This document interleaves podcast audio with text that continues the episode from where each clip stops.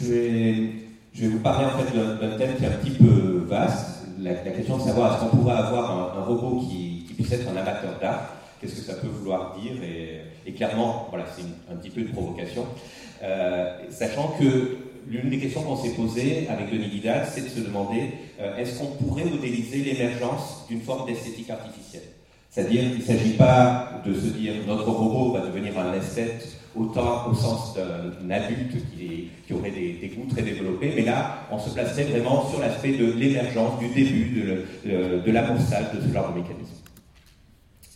Alors, qui est ce, robot Berenson Alors, clairement, on pourrait dire, voilà, c'est une créature artificielle, parmi d'autres, euh, un petit peu particulière, vous allez le voir dans la, vidéo qui va suivre. Pourquoi est-ce qu'on a amené ce robot après au musée du Quai Branly alors parce qu'en fait, il représentait plusieurs choses assez différentes. D'un côté, c'est un objet qui, qui, est un petit peu doué d'agentivité, euh, donc c'est un objet un petit peu singulier, et euh, l'idée aussi qu'il puisse avoir une fonction de médiation dans le cadre du musée, qu'il puisse être euh, une manière de redistribuer un petit peu l'attention des visiteurs en fonction de, de, de, la manière dont le robot sera en train de naviguer. Et puis enfin, avec l'idée de se dire qu'on pourrait peut-être questionner notamment les visiteurs, par rapport à quel est eux-mêmes le fondement de leur sens esthétique. Pourquoi est-ce que vous trouvez euh, tel statut plus intéressant que tel autre? Qu'est-ce qui euh, préside euh, un petit peu à vos choix? Et donc c'était, je dirais, à la fois pour nous construire une expérience, obtenir des données, et en même temps aussi interroger les gens par rapport à eux-mêmes sur quelle est leur conception justement de leur, de leur propre goût esthétique. Et donc évidemment, ce, ce robot, en fait, c'est un objet clairement difficile à classer et on l'a un petit peu conçu, pensé comme étant une sorte de poil à gratter.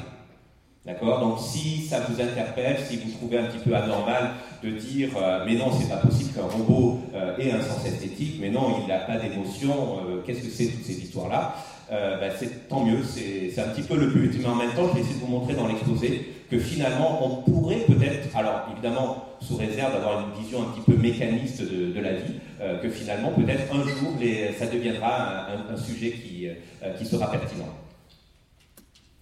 Alors voilà, ce, robot amateur d'art, donc euh, son nom vient de, de Berenson, qui était un, critique d'art euh, de la fin du, euh, du 19e siècle. Et, et, donc, nous, pour nous, voilà, cette question de l'esthétique, c'est un challenge à la fois pratique et théorique. C'est-à-dire que dans notre laboratoire, on s'intéresse beaucoup à des questions sur l'émergence de capacités cognitives. Donc, comment est-ce que euh, par exemple notre cerveau, comment est-ce qu'on va devenir capable de résoudre des tâches de plus en plus complexes? Et souvent la difficulté, c'est que quand on fait nos tests, on les fait en laboratoire. Donc qui sont les cobayes de ces expériences? Eh bien, Ce sont des étudiants en informatique. Donc évidemment, ce n'est pas un, cobaye, on va dire, euh, le, le c'est pas monsieur tout le monde, et, et, donc ça crée un biais qui est assez important. Et on avait envie de pouvoir mettre notre robot dans une situation d'interaction où il puisse interagir avec des gens qui ne sont pas du tout familiers de la robotique, qui ne s'attendent pas du tout à trouver un robot dans, le musée et de voir malgré tout ce, qui se passe. Euh, alors voilà, donc je vais vous montrer la vidéo. L'idée, c'est ça, c'est va y avoir à peu près 5 à 10 minutes de vidéo. Cette vidéo, elle a été faite par Denis Vidal et euh, Geoffroy euh, Becker, donc qui, euh, qui sont, en fait, les deux sont ethnologues et ça va vous donner un petit peu justement leur vision de, cette expérience. Donc, je vais essayer maintenant de, vous expliquer un petit peu ce qui tournait dans, cette expérience-là. Euh, pour nous, les, choses des fois qui ont été surprenantes, c'est clairement euh, ben, la, réaction du public, le fait que beaucoup de gens prêtaient des intentions au robot qui n'étaient vraiment pas du niveau euh, des, algorithmes que nous on avait mis dans le, dans, le robot. Donc voilà, certaines personnes vraiment se mettaient à dialoguer. Alors il y a des petits bouts après de, encore de vidéos où vous voyez des gens qui restent des fois 5 minutes avec le, robot en train de parler, on ne sait pas ce qu'il lui raconte. Donc on a eu des, des, interactions comme ça qui étaient assez, assez sympathiques. Une des choses aussi qui nous intéressait, c'était que vous avez vu un peu l'apparence du robot. Le musée du Quai Branly, c'est un endroit qui est relativement sombre et qui permet de bien mettre en valeur les, différentes œuvres d'art. Et donc, évidemment, l'effet que ça a, c'est que notre robot, dans certains cas, pouvait passer relativement inaperçu. Euh, il se déplace à peu près à la vitesse d'un humain qui marcherait tranquillement. Et on avait vraiment le cas où des, des individus étaient en train de faire leur balade et notre robot, lui aussi, visiter le musée un petit peu comme il avait envie. Et donc, dans certains cas, on a des rencontres fortuites entre le, robot et les, visiteurs. Et donc, des, voilà, des, choses qui, qui, se déclenchent et qui, évidemment, interpellent après beaucoup nos, collègues ethnologues donc, qui, qui, ont réalisé ce film. Donc, une, des choses je pense, importante, c'est que là, vous avez un exemple d'un robot, entre guillemets, qui n'a aucune utilité pratique. C'est-à-dire que ce robot, c'est un visiteur. Donc il est là, il se balade et il va simplement vers les statues euh, qu'il... Enfin, quand il voit quelque chose devant lui, a quelque chose qui est connoté positivement, eh bien, il va aller vers cette chose-là. Si au contraire c'est quelque chose qui est connoté plus négativement, il va au contraire éviter ces choses. Et donc, il déambule un petit peu dans, dans le musée. Et en même temps, ben, vous avez vu un petit peu son apparence, c'est un masque parmi d'autres dans euh, un, petit peu. Il pourrait être très bien dans une des vitrines et il se trouvait qu'il était de l'autre côté de la vitrine. Donc voilà, ça permettait aussi de questionner, notamment par rapport au statut de certains des, objets qui sont, qui sont dans le musée du Quai Alors, le, la, question en fait qu'on s'est posée de savoir euh, est-ce qu'on pourrait en fait définir une sorte d'esthétique artificielle on, est reparti en fait de, travaux qui sont assez lointains maintenant, où dans les années 50, Alan Turing s'était demandé est-ce qu'un jour, en fait, une machine pourrait entre guillemets penser, pourrait être intelligente, et si ce jour arrivait, est-ce qu'on pourrait décider si cette machine est intelligente ou non? Alors évidemment, il y a tous les problèmes sur l'apparence, sur les, a priori que l'on peut avoir par rapport à tout ça qui font que ça peut vraiment euh, euh, biaiser, rendre notre réponse très subjective. Et donc, Turing avait proposé un test relativement simple qui consistait à dire, bah, supposons que la machine intelligente, entre guillemets, je la mette dans une salle, et elle doit discuter avec un panel d'experts au travers juste d'un système euh, du type clavier-écran. Et donc on ne peut pas savoir si dans la salle on a une machine ou si on a un humain. Et le jour où la machine est capable, entre guillemets, de tromper les humains et de se faire passer pour un humain et qu'une majorité de, gens dans la salle disent c'est un humain, eh bien, voilà, du point de vue de Turing, on pourrait dire, eh bien, cette machine a passé ce qu'on appelle le test de Turing euh, et est, entre guillemets, voilà, suffisamment intelligente pour, euh, alors, nous tromper ou pas nous tromper. Euh, c'est un petit peu la, question. Et en fait, cette question-là, Searle se l'est posée en fait dans, dans les années 80. Et il a proposé en fait une sorte de contre-expérience par rapport à, l'expérience de Turing. Euh, lui, il a proposé l'idée suivante. Imaginons que dans la salle, euh, dans la chambre donc, euh, dans, le, dans, laquelle on a enfermé quelqu'un, ce soit par exemple vous qui soyez enfermé dans cette salle. Eh ben, vous savez que vous êtes intelligent, a priori, et seulement le dialogue va se faire en utilisant des idéogrammes chinois, et on fait l'hypothèse que vous ne connaissez rien au chinois. Et dans cette salle, on va rajouter un gros livre et pour une série d'idéogrammes qu'on va vous donner, il y aura entre guillemets une autre série d'idéogrammes à recopier sur une feuille. Et si vous donnez en fait, vous, trouvez la bonne série d'idéogrammes, vous recopiez la bonne réponse, vous donnez cette réponse-là, et cette réponse pourrait paraître la bonne réponse censée, on va dire, à des experts chinois qui seraient à l'extérieur. Et donc, si on se pose la question de, du point de vue de la personne qui est enfermée dans la, dans la salle, eh bien, qu'est-ce qu'on a comme impression? L'impression de ne rien comprendre, même si les autres ont pu nous prêter le fait d'avoir pu comprendre ce qui est en train de se passer. Donc on voit bien que le fait de mimer juste l'apparence d'un raisonnement ne permet pas d'épuiser la question de savoir est-ce qu'on a réellement compris ce qui se passait dans les fondements de, ce raisonnement.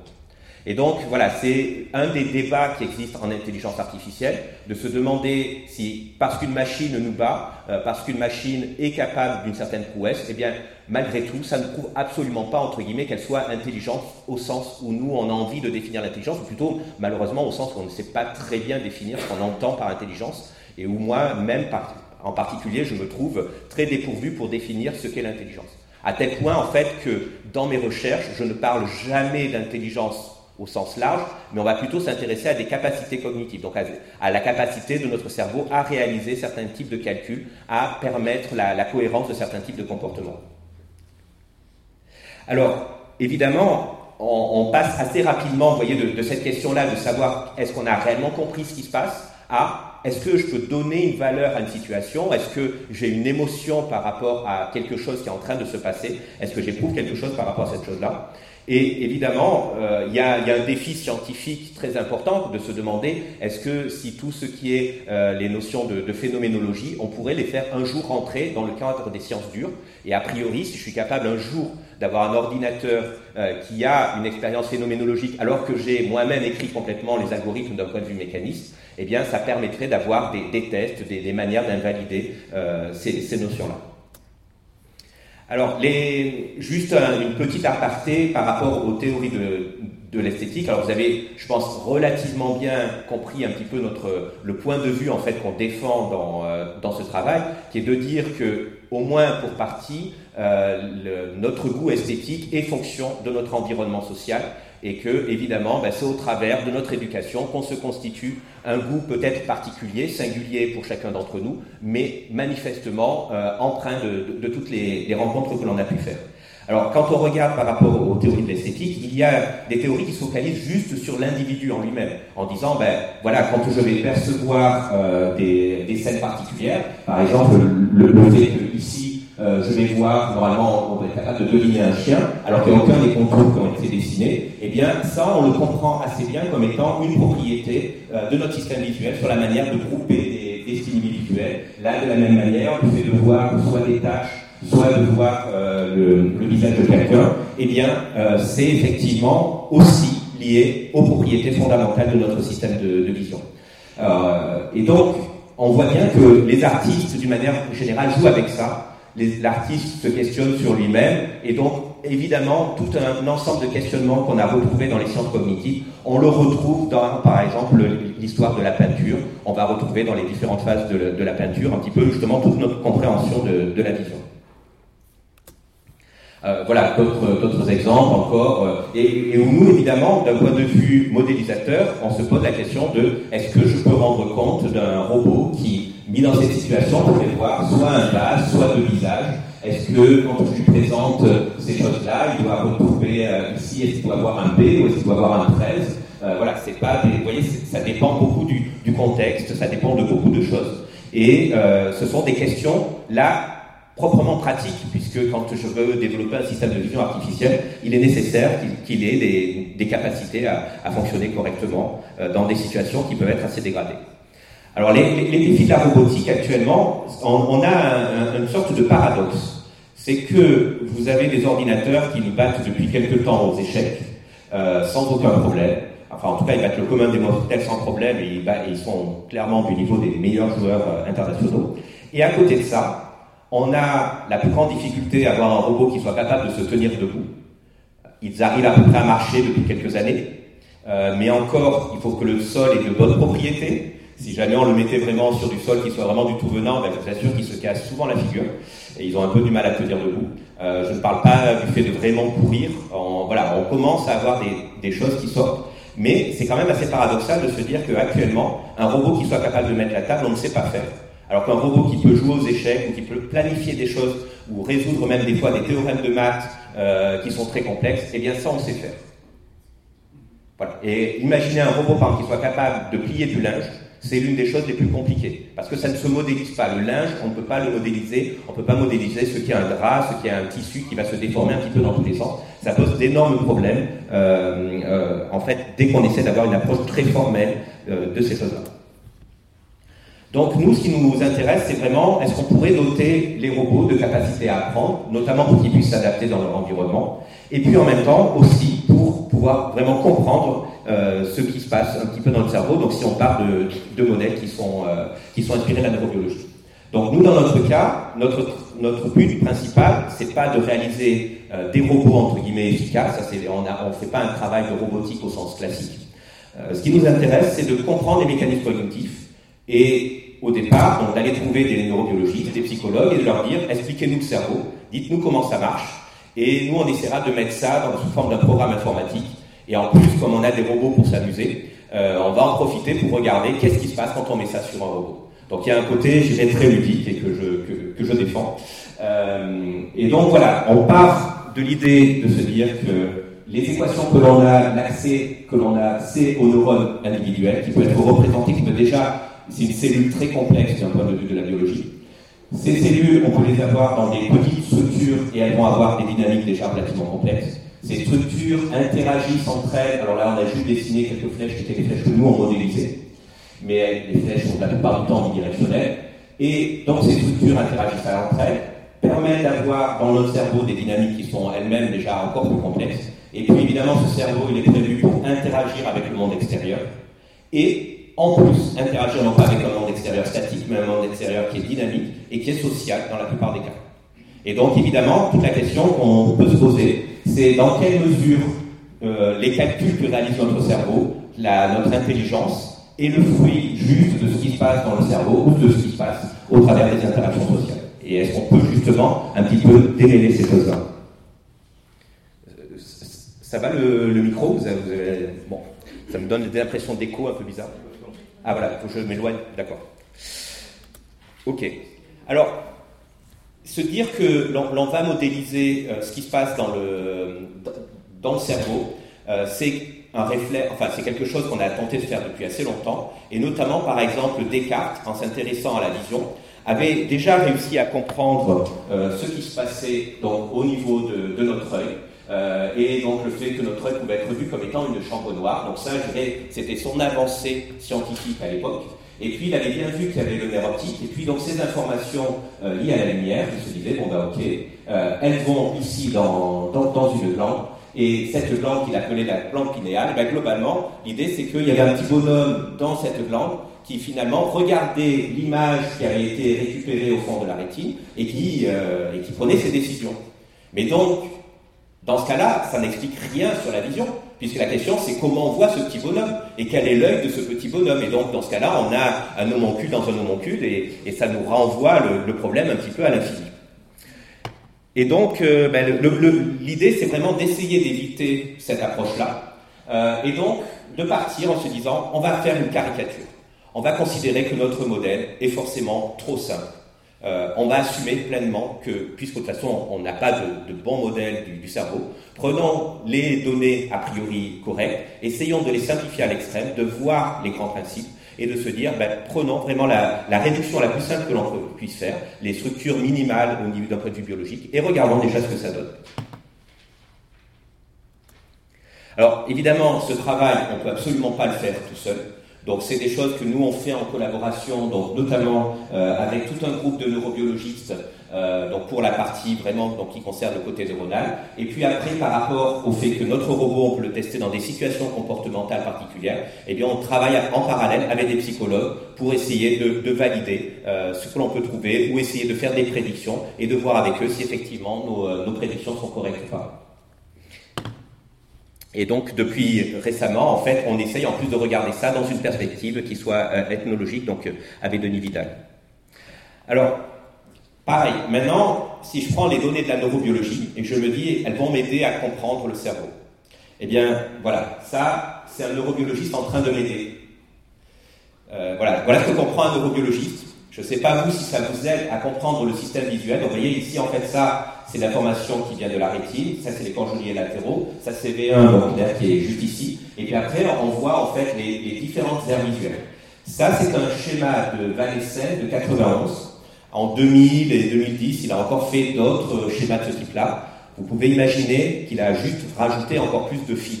D'accord? Il, il s'est rendu compte que d'un point de vue anatomique, et donc là c'est vraiment avec des données de neuroanatomie précises, eh bien il existait encore plus de connexions. Et donc quand on est face à ça, ça m'aide, moi, pas énormément à comprendre. Je dirais que quand on me donne les grandes lignes et qu'on me dit il y a deux, trois flux d'informations, là, oui, c'est indicatif. Quand d'un seul coup, tout est connecté finalement à tout, euh, la question, c'est qu'est-ce qui est fonctionnel, qu'est-ce qui l'est moins? Est-ce qu'il y a des voies qui régulent et d'autres où l'information serait plus prioritaire? Voilà, on, ne sait pas du tout. Euh, après, euh, enfin, il est assez difficile de, regarder ce qui se passe. On est un petit peu comme si on était face à un microprocesseur très complexe en se demandant comment faire le reverse engineering. Ben, clairement, je crois qu'il faut simplifier les choses pour arriver à comprendre. Hop. Alors nous, ce qu'on aime bien pour pouvoir faire ce type d'analyse, c'est de se dire qu'on ne va pas se focaliser sur une fonction, mais on va au contraire essayer de regarder des choses qui pourraient être liées à plusieurs fonctions. Et donc notamment, par exemple, euh, le fait d'être expressif, le fait nos émotions, c'est à la fois un mécanisme de communication, On, est, on, on affiche un sourire même si on n'est pas forcément content. C'est une manière de communiquer quelque chose à quelqu'un. Et en même temps, euh, c'est aussi un moyen de nous auto-contrôler. C'est-à-dire que par exemple, quand on a peur, automatiquement, ça modifie notre physiologie, ça adapte notre réponse, ça arrête la planification qui est en cours et on essaye de sauver notre vie. Donc il y a vraiment un aspect dual, par exemple, dans, dans les émotions euh, et dans le rôle qu'elles remplissent pour nous. De la même manière, quand on imite, imiter, on peut imaginer qu'on imite peut-être de manière primaire comme étant un moyen d'apprendre, je copie ce qu'est en train de faire l'autre, mais imiter, c'est aussi un moyen de communication. Et c'est la même chose pour le regard. Je regarde parce que c'est nécessaire pour mon système de vision, pour faire mon acquisition d'informations, mais en même temps, quand je regarde quelque part, dans une direction ou dans une autre, eh bien, je vous donne une information. Je communique avec vous, je vous indique dans quelle direction je suis en train de regarder, ce qui m'intéresse. Voilà, ce que j'espère faire donc, dans, le temps qui me reste, c'est de vous montrer en fait qu'on peut expliquer beaucoup de comportements à partir d'une architecture relativement simple, où ce qu'on considère, c'est que, par exemple, si on a des informations visuelles, on a un système qui va essayer d'extraire où est-ce que je vois quelque chose, qu'est-ce que je reconnais dans ces choses-là, et ensuite d'apprendre un conditionnement en fonction d'un état interne avec une expression faciale ou avec une information de, de, proprioception. Et dans ces cas-là, en fait, cette architecture qui se contente juste d'avoir quelques niveaux de conditionnement, eh bien, on a montré qu'elle permettait de faire d'imiter, qu'elle était capable d'apprendre, euh, de permettre à notre robot d'apprendre à reconnaître des expressions faciales, voire d'apprendre à associer un objet qui est a priori neutre pour le robot, de lui donner une balance et donc de faire que notre robot ait après des préférences pour certains objets euh, par rapport à d'autres. Alors, juste euh, voilà, pour vous expliquer qu'est-ce qui se passe dans, notre, dans notre simulateur, quand on a un neurone euh, biologique, en fait, il a une activité où il va émettre ce qu'on appelle des, des potentiels d'action, donc c'est une activité qui est électrochimique. En général, on modélise ça en disant, ben, voyez, s'il y a beaucoup d'impulsions, peu d'impulsions, ça correspond à une fréquence élevée ou une fréquence plus basse. Et donc, quand on a affaire à ces fréquences élevées ou basses, on a tendance à représenter ça par un nombre et à dire, ben voilà, à tel moment, ma fréquence, elle, était de, je sais pas, de 10 Hz ou de 20, ainsi de suite. Et si vous euh, utilisez ça et que maintenant vous dites mon neurone dans un cas hyper simplifié, eh bien c'est une unité qui a des entrées. Ces entrées, euh, elles sont pondérées en fait par une certaine efficacité synaptique, par des, ce qu'on va appeler des poids on va sommer tout ça, on va avoir une fonction non linéaire en sortie, et en fonction de cette fonction non linéaire en sortie, eh bien, on pourra obtenir des comportements particuliers au niveau d'un neurone. Donc en fait, le, neurone, je dirais, si vous avez fait des mathématiques élémentaires, vous savez ce que c'est. Un neurone, c'est quelque chose qui prend des entrées, qui les multiplie par une certaine quantité et qui somme tout ça. Et quand cette quantité en sortie, elle est suffisamment grande, eh bien, ça dépasse un seuil, et je vais dire, voilà, j'ai telle réponse. Et les choses qui ont été assez jolies là-dessus, c'est de se rendre compte que selon les conditions expérimentales, eh bien, dans ce cas-là, si j'ai une entrée qui est active, donc quand je dis active, ça va valoir par exemple 1 en entrée et 0 si c'est inactif, eh bien, si j'ai une entrée active, je vais avoir 1 fois 0,5, ça me fait 0,5. C'est supérieur à 0. Donc mon neurone répond, il répond 1, il répond c'est vrai. Et donc, il suffit qu'il y en ait une des deux qui soit active, ça répond 1. Si j'ai les deux qui sont actifs, j'ai 0,5 et 0,5, ça me fait 1. C'est euh, moins 0,1, ça fait 0,9 c'est supérieur à 0, et donc mon neurone répond, et finalement il répond tout le temps 1, vous voyez, dès qu'il y a une entrée active. Donc il réalise un bout logique entre euh, mes, mes, deux entrées. De la même manière, si simplement je mets un seuil qui est plus élevé sur mon neurone, eh bien quand j'aurai une seule entrée, j'aurai 0,5 moins 0,9, et donc la sortie sera négative, mon neurone restera bloqué à 0, il dira 0 en sortie. Et le seul cas où il pourra répondre 1 dans ce cas-là, c'est quand les deux entrées sont actives, où j'aurai 0,5 ou 0,5, ce qui me fera 1. Et donc, dans ce cas-là, 1 moins 0,9, ça me fera 0,1, c'est positif. Et donc, j'aurai sorti 1. Et donc, vous voyez que dans ce cas-là, j'aurai un neurone qui ne répondra que si l'entrée 1 et l'entrée 2 sont actives simultanément. J'aurai réalisé un logique. Et à partir du moment, en fait, où on s'est rendu compte qu'avec ces neurones formels, on pouvait réaliser des et et des ou logiques, eh bien, tous les calculs mathématiques, tous les calculs de logique nous devenaient accessibles. Et donc, on sait qu'avec ce matériel-là, on a de quoi simuler, en fait, tous les programmes qu'on pourrait vouloir concevoir. Donc à partir du moment où on peut faire apprendre ces neurones, et donc faire apprendre ces neurones, ça va être être capable de modifier ces voies synaptiques, eh bien on va être capable de, de, voilà, de, faire apprendre à notre machine un petit peu tout ce que l'on veut pour peu qu'on soit un peu malin. Et donc typiquement, ben, ce qu'on fait, c'est le, ce qu'on appelle un conditionnement pavlovien. Donc vous imaginez, vous avez un stimulus inconditionnel. Donc pour le chien, c'est par exemple, vous lui montrez la nourriture, votre chien va saliver, il ne peut pas s'en empêcher. D'accord? C'est vraiment un mécanisme réflexe. À côté de ça, ben, vous avez une clochette. Si vous faites teinter une clochette, ça n'a pas d'effet sur votre chien. Sauf que si, à chaque fois que vous avez donc la, votre nourriture, il y a en même temps le son de la clochette, eh bien vous allez pouvoir conditionner votre chien et faire que cette connexion-là va se retrouver renforcée. Et donc pour nous, ça sera juste augmenter la valeur numérique de cette connexion. Donc ça sera dans un tableau de valeur, on va augmenter cette valeur. Et on aura la capacité, une fois que cette connexion aura été renforcée, de faire que maintenant, si on a juste le stimulus euh, conditionnel, donc la clochette, eh bien, automatiquement, on aura la réponse. Notre chien salivera en entendant le chant de la, clochette et en se disant, je devrais a priori avoir à manger. Et donc ça, on peut le retrouver après avec des équations qui ne sont pas, très compliquées et qu'on retrouve aussi en traitement du signal. Alors, vous, vous, vous expliquer après maintenant qu'est-ce qui se passe quand on met ça dans notre robot? Eh bien, notre robot, on a simulé un petit système de vision. On a un petit peu la même chose que nous, c'est-à-dire qu'il a une zone fovéale, il y a une zone où il a une bonne résolution sur sa vision, et puis la périphérie, il a en fait une mauvaise résolution. Et quand on fait ça, en plus, donc notre cerveau, il, a, il fait transformer ce qu'on appelle polaire et logarithmique, donc les images qu'on reçoit, on va dire euh, au niveau des, des aires visuelles primaires, eh ben, si vous êtes en train de regarder, ah, je suis désolé, ça ne sent pas très bien à l'écran, donc là il y avait en fait un morceau d'une salle, et eh bien quand on est en train de regarder un endroit qui peut être sous une forme un peu rectangulaire, eh ce qu'on va voir dans notre rectangle, c'est quelque chose qui est un petit peu comme ça. Donc c'est une image très déformée, euh, mais bon voilà, c'est l'image telle que notre, notre cortex va la voir. Euh, hop, je vais sauter, de toute façon, vous ne les voyez pas très bien, je suis désolé. Euh, et donc, en fait, notre, nous, ce qu'on va avoir dans notre système, c'est que si par exemple on est en train de regarder la tour Eiffel, eh il y aura juste une petite partie de la tour Eiffel qui, qui, qui sera visible correctement. Euh, on a aussi, en fait, dans la manière après de focaliser le regard, le fait que si par exemple on montre à notre robot, euh, vous voyez cette flèche-là et cette deuxième flèche, alors c'est une illusion typique en fait en psychologie, euh, les deux flèches ont exactement la, la, même longueur et on perçoit que l'une est plus grande que l'autre. Eh bien, notre robot aussi perçoit que l'une est plus grande que l'autre. Et la raison, c'est qu'en fait, pour trouver ces points d'intérêt, eh bien, il fait diffuser les contours. Et, dans le cas de cette situation-là, il y a une plus grande diffusion qui va apparaître dans cette zone qui est ici et dans cette zone-là, alors que pour cette flèche-là, la plus forte diffusion sera quelque part par ici et par ici. Et donc, techniquement, on aura vraiment des mesures de distance quand on va faire nos saccades qui seraient plus courtes dans un cas que dans l'autre. Et donc, on va dire que ça peut expliquer la manière, le pourquoi on voit des, des choses qui sont plus grandes dans un cas que dans l'autre. Et ensuite, ben, quand on va explorer une scène visuelle, que ce soit donc euh, l'humain ou le robot, eh bien, on va acquérir petit à petit l'information. Si on vous laisse très peu de temps pour regarder une scène, même si vous avez l'impression que vous voyez un monde entre guillemets parfaitement continu, en pratique, la seule zone, par exemple, à la distance à laquelle vous êtes, si vous me regardez moi, vous voyez peut-être mon visage de manière nette, mais le reste est complètement flou. Donc si vous avez pourtant l'impression, je pense comme moi, de voir l'ensemble de la scène euh, complètement euh, cohérente et, avec, et détaillée, eh bien c'est en fait c'est que votre cerveau imagine ces choses-là. Ce n'est pas ce que vous voyez, c'est ce que vous imaginez. Et d'ailleurs, on peut s'amuser à, justement à manipuler ces choses-là et, à vous faire voir des, choses qui sont impossibles. Alors, et après, quand on regarde comment est-ce que notre cerveau, donc là, vous voyez sur, euh, sur cette image, que notre cerveau explore une scène visuelle Eh bien, ça dépend beaucoup du contexte. C'est-à-dire qu'un humain donné, vous le mettez dans, vous lui donnez une tâche particulière, il aura une manière d'explorer cette scène qui va pouvoir changer. Donc, dans certains cas, on trouvera facilement un objet ou pas euh, en fonction de, de la consigne qu'on nous a donnée.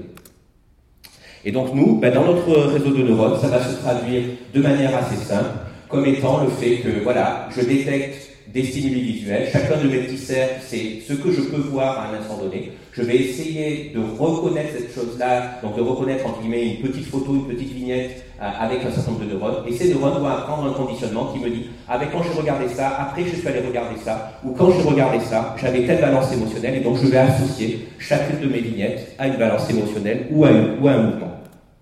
Et après, ben, on peut exploiter ça pour apprendre à reconnaître des, objets visuels plus ou moins complexes. On peut, voyez, par exemple, pour reconnaître des noms en disant notre système, ben, voyez, ça c'est l'objet numéro 1, l'objet numéro 0. Et il va pouvoir même utiliser, euh, reconnaître des choses. On emploiera plusieurs fois des, les, mêmes chiffres dans des nombres différents. Il utilisera l'information temporelle pour se dire, ah ben, c'est pas le même nombre, parce que même si j'emploie les mêmes chiffres, parce qu'effectivement, je les trouve pas dans le même ordre.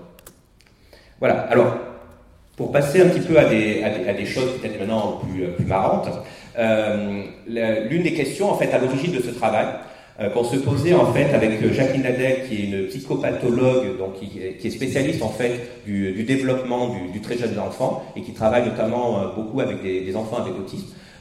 L'une des questions qu'on se posait, c'était comment est-ce que le bébé fait pour apprendre à reconnaître les expressions de ses parents? Comment est-ce qu'il fait pour apprendre qu'un sourire c'est un sourire? Ou qu'un visage triste c'est bien un visage triste c'est clairement pas en lui disant, tu vois, ça c'est un sourire ou ça c'est un visage triste, parce que clairement, à ce moment-là, il ne sait pas encore peut-être comprendre notre langage.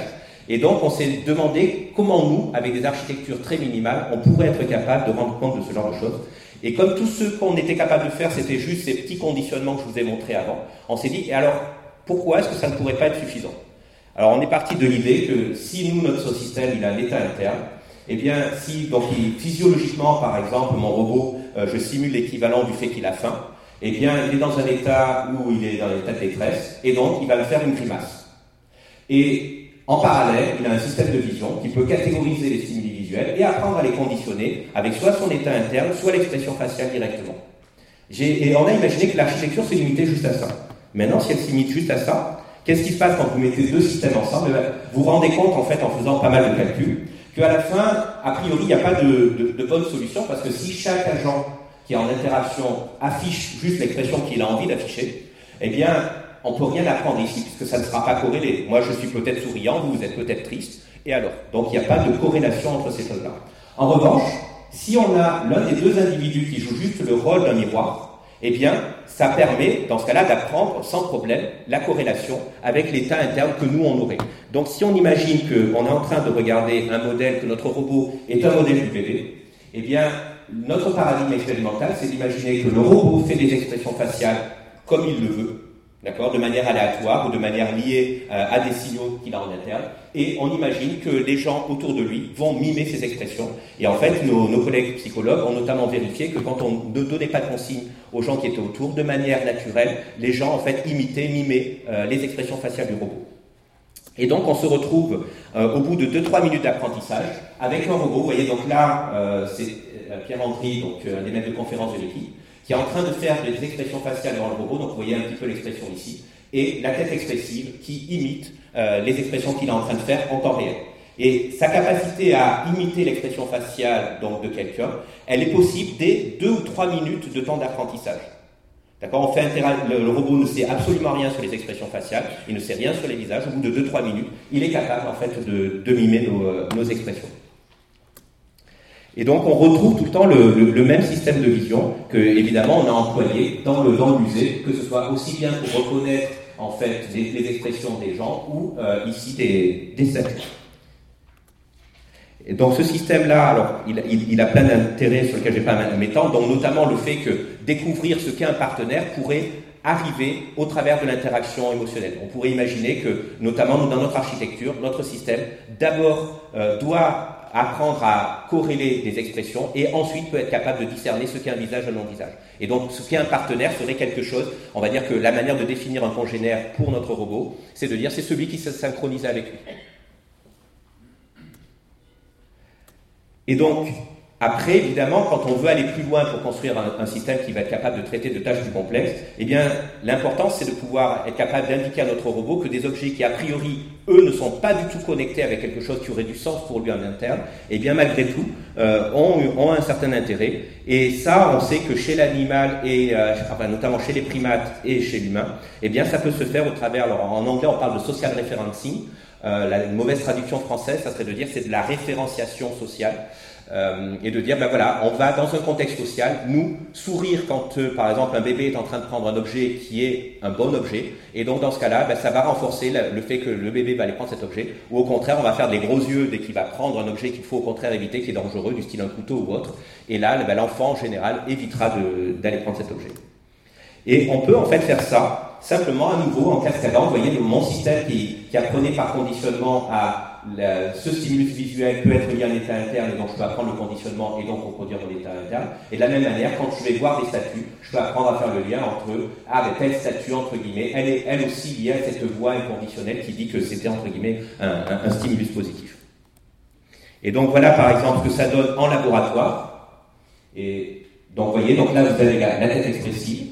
La tête expressive a déjà appris avant à associer le fait que le sourire, là, de Sofiane Boussena, le doctorant qui travaille là-dessus, ben, ça signifie quelque chose pour le robot. Donc, tous les objets qui lui plaisent, il va les prendre. Là, ces objets, en fait, ne lui plaisent pas particulièrement parce qu'ils sont neutres. Normalement, il avait un petit détecteur qui permettait d'isoler a priori des objets positifs et négatifs. Là, on va présenter que des objets qui sont neutres.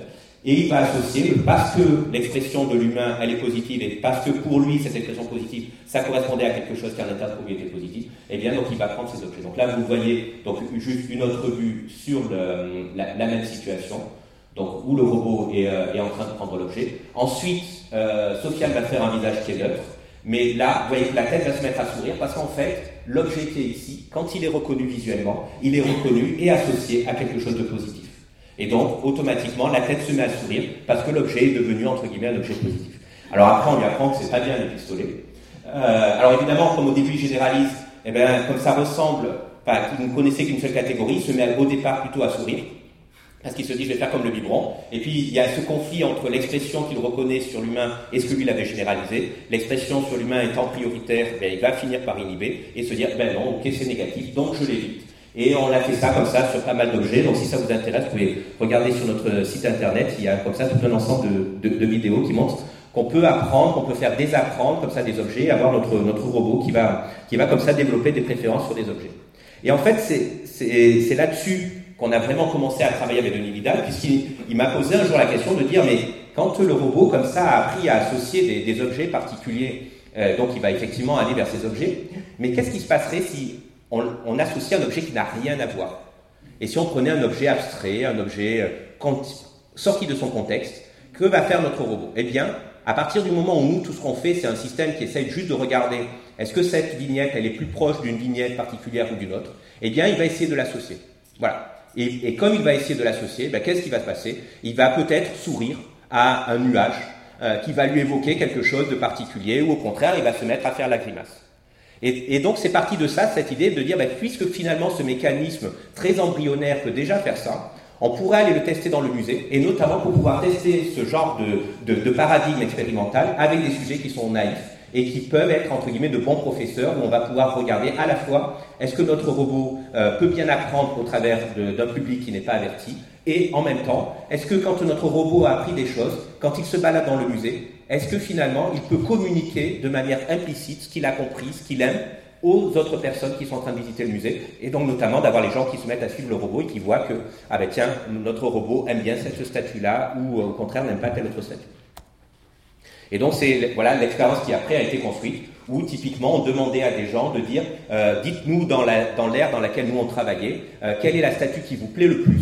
Et au contraire celle qui vous plaît le moins. Alors c'était assez délicat de trouver la manière même de formuler cette question, parce qu'évidemment les gens disaient mais toute façon on n'a mis que des objets qui sont en, général merveilleux dans, dans cet endroit-là. Euh, il n'y en a vraiment aucun qui est euh, qui n'est pas intéressant. Euh, mais voilà, on essayait de juste travailler sur un, un, niveau, un très bas niveau, de leur demander qu'est-ce qu'ils en pensent. Et on, donc on a eu des réactions qui ont permis d'apprendre et pour nous donc de constituer une base de données qui est, qui est très intéressante. L'expérience a duré en fait toute une semaine. Donc c'était vraiment une semaine complète dans, dans le musée, 6 heures par jour, euh, à interagir avec les gens et donc pour nous un recueil de, de données qui est, qui, est, qui est assez phénoménal en fait à exploiter après. Euh, donc, voilà l'architecture en fait dans, le détail. Donc, je vais, passer cette, étape-là plus pour pouvoir juste vous, vous montrer les, les, réponses et conclure. Euh, donc, vous voyez ici, par exemple, c'est à l'issue d'une des journées, eh bien, globalement, voilà, certains statuts s'étaient vu attribuer entre guillemets un, label plus euh, j'aime bien entre guillemets et un label j'aime moins euh, le, petit signe moins. Donc, vous voyez un petit peu dans, la zone dans laquelle on travaillait. Et quand en fait on fait le bilan un petit peu de ces choses-là, les choses déjà intéressantes qu'on découvre, c'est que, euh, eh bien, globalement, on peut avoir des, objets euh, qui sont euh, donc moins, alors voilà, notamment par certains qui étaient très cités. au début, on imaginait qu'il allait avoir un certain consensus. Donc, d'une part, il n'y a clairement pas eu de, de consensus. C'est-à-dire que là, vous voyez que par exemple, là, c'était les gens soit qui aimaient beaucoup, soit qui n'aimaient pas du tout. Euh, et on voit en fait que souvent c'est très contrasté, que clairement ben, une partie des, gens ont cité en fait les mêmes objets en positif et d'autres les ont cités vraiment en négatif. Et la chose qui est en fait très intéressante, c'est que euh, globalement, donc on a voilà beaucoup d'objets comme ça qui étaient avec euh, autant de personnes qui aimaient bien ou qui aimaient moins. Mais en pratique, on a vraiment les objets qui ressortent en plus ou en moins, et qui sont vraiment un peu les objets qui attirent les gens. Et au contraire, les objets qui ne sont jamais cités, ou les objets qui ne sont jamais appris, euh, et qui finalement intéressaient moins les gens. Et puis quand vous regardez un petit peu les, stimuli visuels, à quoi ça correspond, bien effectivement, c'était des objets, on va dire, moins remarquables peut-être d'un point de vue visuel ou apparence dans le, dans le musée.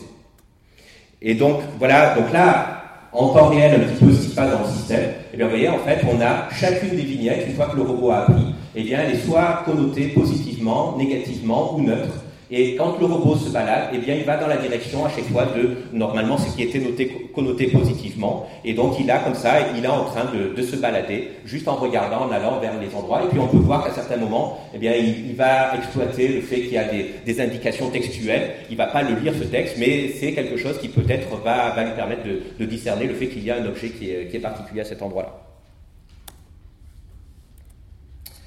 Voilà. Alors, euh, pour peut-être un petit peu résumer et vous, expliquer vers où on, on essaye d'aller. Ben, D'une part, alors l'idée c'est que voilà, l'architecture que je vous ai présentée, qui est vraiment très simple, elle permet bien de faire apprendre à notre robot, elle va lui donner une capacité soit imiter, alors j'ai pas eu le temps de vous présenter cette partie-là, mais avec cette architecture, on est capable d'avoir un robot qui apprend à imiter, on peut avoir un robot qui apprend à, reproduire les expressions faciales des humains, qui va être capable après de les, de les une fois qu'il les a reconnus, qui va être capable d'associer un objet particulier à une valence au travers d'une interaction avec euh, donc l'humain, et qui va après être capable de l'exploiter pour se diriger vers, vers ces objets.